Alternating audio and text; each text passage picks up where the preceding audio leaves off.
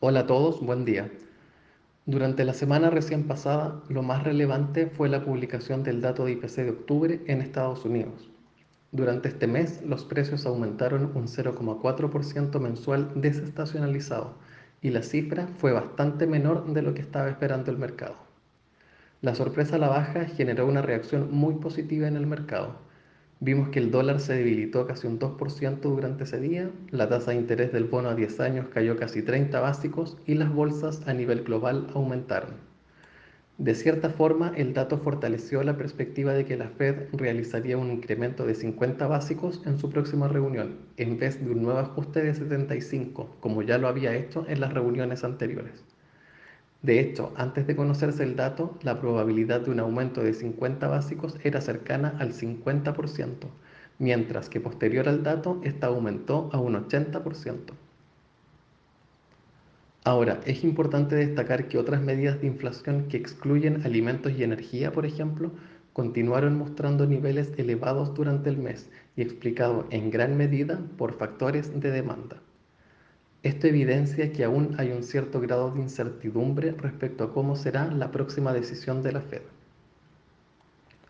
También en Estados Unidos, pero en el frente político, durante la semana tuvimos el proceso electoral con la renovación de la Cámara de Representantes, en donde se escogieron escaños en el Senado y gobernadores.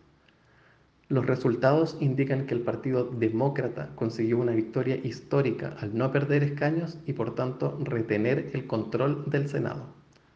Con esto el Senado quedó conformado por 50 demócratas e independientes y 49 republicanos.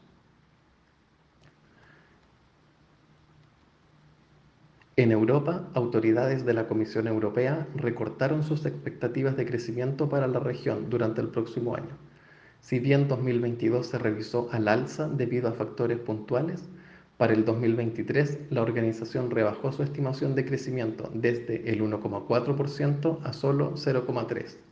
De hecho, Alemania, la principal economía de la región, se contraería más que cualquier otro miembro de la eurozona en 2023.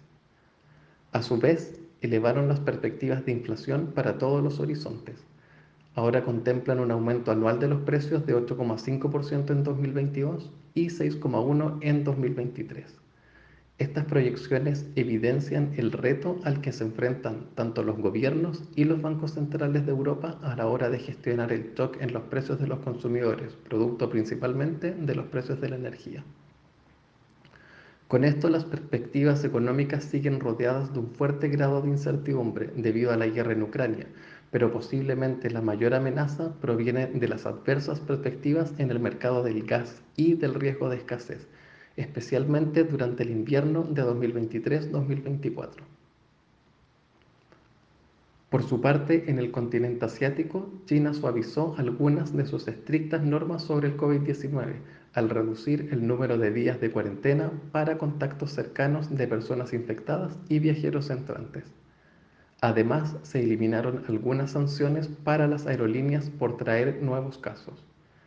Con esto, si bien la noticia fue tomada positivamente por los mercados, algunos analistas apuntan a que las medidas son graduales y una reapertura total probablemente siga siendo muy poco probable. Asimismo, es posible que solo refleje los esfuerzos de las autoridades por afianzar la estrategia para que pueda durar aún más.